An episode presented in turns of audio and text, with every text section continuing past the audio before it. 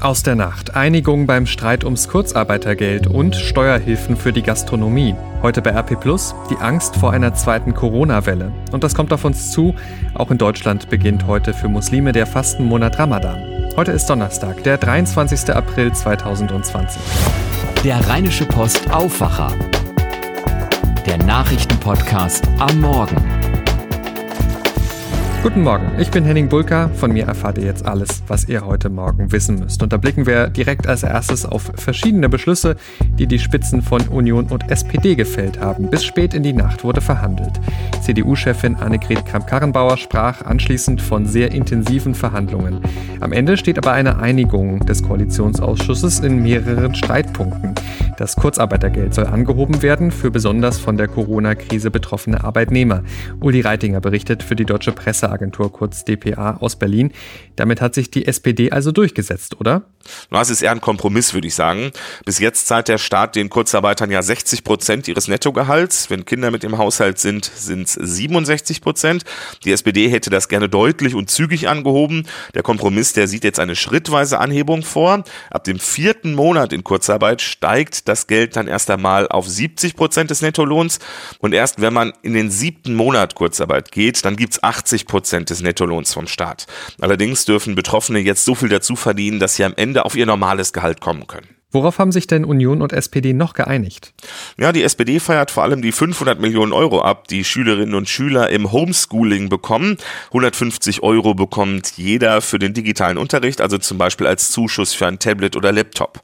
In der Gastronomie wird die Mehrwertsteuer auf Speisen auf 7% gesenkt bis Mitte kommenden Jahres. Davon haben die Restaurantbetreiber aber erst was, wenn sie auch wieder Einnahmen haben, das ist klar. Menschen, die ihre Arbeit jetzt in der Corona-Krise verloren haben, bekommen mehr Zeit. Sie bekommen drei Monate länger Arbeitslosengeld 1, bevor sie dann hoffentlich nicht in Hartz IV abstürzen würden. Danke für diese Infos, Uli Reitinger. Ansonsten sind das die weiteren Meldungen vom Abend und aus der Nacht. Westeuropa könnte nach Einschätzung der Weltgesundheitsorganisation WHO bei der Ausbreitung des Virus über den Berg sein. Bei den Epidemien in Westeuropa sehen wir Stabilität oder einen absteigenden Trend, hieß es. Bei der Aufhebung von Maßnahmen wie Ausgangsbeschränkungen, die die Ausbreitung des Virus erfolgreich verlangsamt hätten, sei aber Vorsicht geboten, so die WHO weiter. Epidemien könnten leicht wieder aufflammen. Ab Montag gilt in NRW nun doch eine Maskenpflicht. Haben wir schon in Coronavirus in NRW, unserem Corona-Spin-Off-Podcast, gestern Abend ausführlich darüber berichtet. Auch auf RP Online natürlich. Weltärztepräsident Frank Ulrich Montgomery kritisiert die Regelung nun aber. Er sagte unserer Redaktion, Zitat, ich trage selber eine Maske aus Höflichkeit und Solidarität, halte eine gesetzliche Pflicht aber für falsch. Wer eine Maske trägt, wähnt sich sicher, er vergisst den allein entscheidenden Mindestabstand. Weiter betonte der Mediziner, bei unsachgemäßem Gebrauch könnten Masken gefährlich werden. Im Stoff konzentriere sich das Virus, beim Abnehmen berühre man die Gesichtshaut, schneller könne man sich kaum infizieren. Montgomery erklärte weiter, eine gesetzliche Maskenpflicht könne es nur für echte Schutzmasken geben. Eine Pflicht für Schals oder Tücher sei, Zitat, lächerlich. Alles, was ihr zur Maskenpflicht wissen müsst ab Montag, also was dann genau gilt, lest ihr bei uns. US-Präsident Donald Trump hat wie angekündigt seine Verfügung zum Einwanderungsstopp unterzeichnet. Die Einwanderung in die USA wird damit für zunächst 60 Tage ausgesetzt. Trump sagte, dass mit der Maßnahme die amerikanischen Arbeiter vor ausländischer Konkurrenz um Arbeitsplätze geschützt werden sollten. Die Maßnahme bewahre ihm zufolge auch, Zitat, unsere Gesundheitsressourcen für amerikanische Patienten. Trumps Anordnung könnte mehr als 20.000 Menschen pro Monat daran hindern, eine Green Card, also eine ständige Aufenthaltsgenehmigung zu erhalten. Kritiker sehen in der verschärften Einwanderungspolitik einen Schritt von Trump, die Coronavirus-Krise für seine politischen Ziele zu nutzen. Nicht alle Green Card-Antragsteller sind aber von dem Bann betroffen. Einwanderungsgenehmigungen für Menschen, die im Gesundheitswesen arbeiten, dürfen grundsätzlich weiterhin ausgestellt werden. Auch Antragsteller, die nur temporär in den USA wohnen und arbeiten wollen, sind vom Verbot ausgenommen. Die dringend benötigten Erntehelfer dürfen also grundsätzlich weiterhin ins Land kommen. Unser Sponsor für diese Aufwacher-Episode ist die ARAG. Corona bedeutet viel Unsicherheit. Ist mein Job sicher oder kann ich gekündigt werden? Was ist mit meiner gebuchten Reise? Jemanden fragen, der sich damit auskennt, das wäre gut. Die ARAG hat da was für euch. Die Düsseldorfer Versicherung hat mit ihren Partneranwälten rechtliche Services entwickelt, die jeder in Anspruch nehmen darf. Auch ihr. Heute könnt ihr zwischen 10 und 18 Uhr mit einem Anwalt telefonieren, auch wenn ihr kein ARAG-Kunde seid. Die Kosten dafür übernimmt die ARAG. Alle Informationen zu diesem Angebot findet ihr auf www.arak.de. Ich sag's nochmal, www.arak.de. Danke an unseren heutigen Sponsor für die Aufwacherfolge, die Arak. Damit zu dem, was ihr heute bei RP Plus lest. Und da beschäftigt sich mein Kollege Philipp Jakobs heute mit dem Phänomen der zweiten Welle. Die befürchten Experten, wie der Chefvirologe der Berliner Charité Christian Drosten in der Corona-Pandemie und erhebt dabei auch auf die spanische Grippe Anfang des 20. Jahrhunderts ab. Denn auch da traf der damals neue Erreger in Schüben auf die Bevölkerung. Hier ein Ausschnitt aus dem Artikel von Philipp, gelesen von Christina Hövelhans. Bei uns waren es insbesondere Skifahrer und Karnevalisten, die das Virus nach Deutschland trugen. Zwar gab es in Bayern den ersten Ausbruch, weil dort eine chinesische Mitarbeiterin des Autoteileherstellers Webasto das Virus einschleppte, doch war die Gruppe der Infizierten vergleichsweise klein und damit übersichtlich. Nahezu alle Kontaktpersonen konnten ermittelt werden. Beim Karneval in Heinsberg und der Gaudi in Ischgl war das anders. Die Infektionsketten wurden länger und länger. Irgendwann waren sie nicht mehr nachverfolgbar. Laut Drosten trugen die Skifahrer und Karnevalisten das Virus zunächst in ihr soziales Umfeld. Infiziert wurde erst einmal eine bestimmte Altersgruppe. Hochbetagte und sehr junge waren nicht bzw. nur vereinzelt darunter. Mit der Zeit kommt es Drosten zufolge allerdings zur Durchmischung der Altersgruppen, weil man sich eben doch mal mit Freunden trifft oder die Großeltern besucht. Der Chefvirologe der Berliner Charité sagt im NDR Podcast, ich erwarte, dass es zu diesen Effekten kommt. Das Virus würde jene treffen, die bisher weitgehend verschont blieben. Dadurch könnte es zu einer zweiten Welle kommen. Und den ganzen Artikel zum Phänomen der zweiten Welle lest ihr heute bei RP Plus und könnt ihr euch dort auch anhören. Exklusiv für unsere zahlenden Abonnenten gibt es jeden Tag nämlich die fünf interessantesten Artikel zum Anhören als Audioartikel. Das gerade war auch ein Ausschnitt aus einem davon. Was ihr dafür braucht, ist ein RP Plus Abo. Und dafür haben wir ein extra Angebot für euch als Aufwacherhörer. Die ersten drei Monate für 99 Cent, danach 4,99 Euro im Monat. Und das ist monatlich kündbar. Ihr bekommt dafür vollen Zugriff auf RP Online und nebenbei auch noch das gute Gefühl, den Aufwacher zu unterstützen. Das ganze Angebot findet ihr auf rp-online.de slash Aufwacher-Angebot. Danke ganz herzlich für eure Unterstützung. Schauen wir damit jetzt auf das, was heute noch wichtig wird. Fast sechs Wochen nach der Schließung der Schulen wegen Corona in Nordrhein-Westfalen öffnen heute viele Schulen erstmals ihre Pforten für zigtausende Prüflinge. Das Schulministerium rechnet mit maximal 250.000 von insgesamt 2,5 Millionen Schülern in NRW. Den knapp 90.000 Abiturienten ist es freigestellt, wieder zur Schule zu kommen, weil sie nach den Osterferien ohnehin keinen regulären Unterricht mehr gehabt hätten. Für Schüler, die vor anderen Abschlussprüfungen stehen, gilt allerdings Schulpflicht. Die Kritik an dieser Regelung ist weiter laut. Das Aktionsbündnis Schulboykott NRW will sich heute um 10 Uhr vor der Staatskanzlei in Düsseldorf zu einer kleinen Kundgebung treffen. Die Aktivisten fordern, das Abitur dieses Jahres nach Durchschnittsnoten zu vergeben statt nach Abschlussprüfungen. Wegen hoher Sicherheitsauflagen ist die Protestaktion mit nur 25 Teilnehmern vor Ort geplant. Heute Nachmittag kommen die EU-Staats- und Regierungschefs in einer Videoschalte zusammen. Ziel ist es nach Angaben von EU-Ratschef Charles Michel, das von den Finanzministern der Eurogruppe vereinbarte Rettungspaket voranzubringen. Sarah Geiserde berichtet für die DPA aus Brüssel. Es sieht aber nicht danach aus, als ob die EU-Länder heute tatsächlich einen Haken hinter das Rettungspaket setzen können. Ne?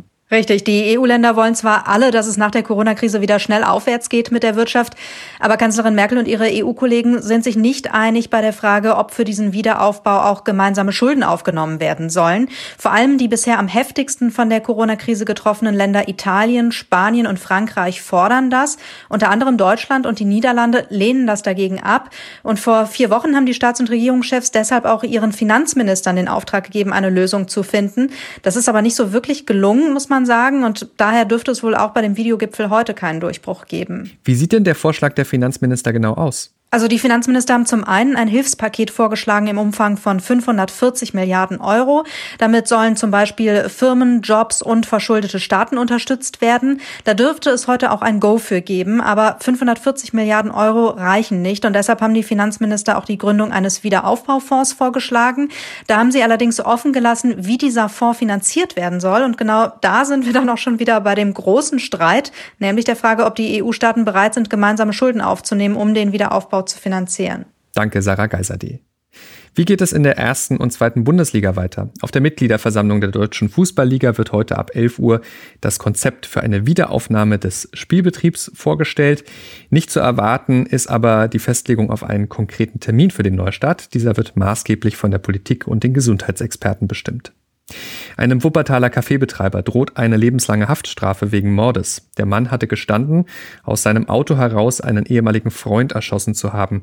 Die Anklage in dem Prozess um das sogenannte Drive-by-Shooting lautete ursprünglich auf Totschlag. Heute Mittag will das Wuppertaler Landgericht das Urteil verkünden. Am vergangenen Freitag hatten die Staatsanwaltschaft und die Nebenkläger auf Mord plädiert. Sieben Kugeln aus einer halbautomatischen Waffe waren auf den 36-Jährigen abgefeuert worden. Eine schwere Gewalttat beschäftigt aktuell Mönchengladbach. Ein 23-Jähriger soll den fünfjährigen Sohn seiner Freundin so verprügelt haben, dass das Kind nicht überlebte. Die Mutter und ihr Freund wurden vorläufig festgenommen. Heute Vormittag will die Polizei in einer Pressekonferenz weitere Details zu dem Fall nennen. Trotz der Corona-Krise wollen heute Umweltschützer gegen das umstrittene Steinkohlekraftwerk Datteln 4 demonstrieren. Die Stadt hat dem Umweltverband BUND eine auf 90 Minuten begrenzte Mahnwache am Kraftwerksgelände mit 20 Teilnehmern genehmigt. Diese müssen unter anderem einen Mindestabstand von zwei Metern halten. Datteln 4 ist zum aktuellen Symbol der Auseinandersetzung um die Energiepolitik der Bundesregierung geworden. Kohlegegner wollen die Inbetriebnahme des letzten in Deutschland gebauten Steinkohlekraftwerks verhindern. Und dann ist heute ein wichtiger Tag für 4,5 Millionen Muslime in Deutschland. Etwa ein Drittel von ihnen lebt in NRW. Der Fastenmonat Ramadan beginnt. Heute ist der erste Fastentag. Der Start des Ramadan richtet sich nach dem Erscheinen der Neumondsichel und kann deswegen leicht variieren. Die deutsche Presseagentur hat zum Start des Ramadan mit Ayman Masiak gesprochen, dem Vorsitzenden des Zentralrats deutscher Muslime. Er erklärt die Details. Das Fasten ist äh, geboten für alle gesunden Menschen ausgenommen Kranke, Schwangere, auch ältere Menschen, Gebrechliche sind davon ausgenommen, weil die Unversehrtheit des äh, Körpers und auch Gesundheit äh, das oberste religiöse Gebot ist, noch vor der dritten Säule, dem Ramadan. Dabei geht es gar nicht nur ums Fasten, erklärt Masiek. Der Monat Ramadan wird fälschlicherweise immer noch auf das Fasten reduziert, aber das Fasten ist nur Mittel zum Zweck. Nämlich der Zweck ist eigentlich diesen heiligen Monat mit den Gaben Monat der Vergebung des Korans, des äh, Lesens auch und des Gespräches mit Gott. Äh, das ist der Mittelpunkt des Ramadans. Wegen Corona verschoben werden kann der Ramadan aber auf keinen Fall, sagt Masiek. Es ist ein Monat, der steht an. Wir können auch nicht den Sommer verschieben, weil wir vielleicht möglicherweise zu wenig äh, Sonnenschirme haben oder einfach Weihnachten und Ostern zusammenfassen. So ähnlich ist die Fragestellung Ramadan. Ist das verschiebbar? Nein, natürlich nicht. Trotzdem wird der Ramadan dieses Jahr anders ablaufen. Dieses Jahr äh, wird vieles oder fast alles anders sein, weil das Gebet in der Moschee, das gemeinschaftliche Gebet, Gottesdienst, Iftar, gemeinsame Begegnung, das fällt alles aus oder größtenteils aus. Und das sind natürlich schwere Einschnitte für Muslime und für die muslimische äh, Gemeinschaft. Gesundheitlich sieht Masiek Vorteile durch das Fasten. Menschen, die gesund sind und Ramadan fasten, gehen gestärkt daraus, nicht nur geistig, spirituell, sondern eben auch körperlich äh, und äh, können dem Virus dadurch äh, noch mehr trotzen. Sagt Ayman Masiek, der Vorsitzende des Zentralrats deutscher Muslime zum Start des Fastenmonats Ramadan heute. Alkohol trinken ist grundsätzlich für Muslime eigentlich ein Tabu, insbesondere aber natürlich während des Ramadan. Wie passend, stellt euch hier bitte ein Ironiefähnchen von mir vor, Heute wird in Deutschland auch das wohl beliebteste alkoholische Getränk gefeiert, das Bier. Heute vor über 500 Jahren, nämlich am 23. April 1516, wurde das deutsche Reinheitsgebot proklamiert. Erinnert wird daran mit dem Tag des deutschen Bieres. Der Tag steht wegen der Corona-Pandemie in diesem Jahr allerdings unter einem denkbar schlechten Stern. Die Branche durchlebt eine schwere Rezession, sagt Holger Eichele, Hauptgeschäftsführer des Deutschen Brauerverbundes. Die Situation im Gastgewerbe hat sich zu einem Flächenbrand entwickelt. Ähm, äh, der längst auch ähm, auf die Brauwirtschaft übergegriffen hat. Immer mehr Betriebe geraten völlig ungeschuldet in existenzielle Gefahr. Als einer der ersten Betriebe hat vor vier Wochen mit der Wernecker Brauerei in Bayern äh, ein Familienunternehmen aufgegeben nach 400-jähriger Tradition. Die Wernecker Brauerei hat den Ersten Weltkrieg überstanden und den Zweiten Weltkrieg ähm, aber jetzt eben nicht die Auswirkungen der Corona-Pandemie. Das größte Problem für die Brauer, anders als in anderen Wirtschaftsbereichen, könnten die Verluste im Bereich Gastronomie nicht nachgeholt werden, sagt Eichele. Trotzdem Glückwunsch zum Geburtstag, liebes deutsches Bier. Und Glückwunsch auch an Prinz Louis. Der jüngste Sohn von Prinz William und Herzogin Kate feiert heute Geburtstag. Er wird zwei Jahre alt. Ach, und dann habe ich noch diese Sprachnachricht hier bekommen für euch. Nachricht von Tobi. Hey, ihr Lieben. Die Älteren unter euch kennen vielleicht noch die Firma Kodak. Die waren mal wer, so im Zeitalter der Analogfotografie. Hm, ist lange her, 2012 waren sie insolvent, aber jetzt hört man wieder was, denn jetzt verkauft Kodak das größte Puzzle der Welt. Das Motiv ist exakt null überraschend. Unter anderem ist Schloss Neuschwanstein da drauf, die Tower Bridge, das Taj Mahal, alles drauf. Ne? Viel hilft viel. Insgesamt 51.300 Teile, 8,70 Meter mal 1,90 Meter groß, kosten um die 600 US-Dollar, sind so rund 550 Euro.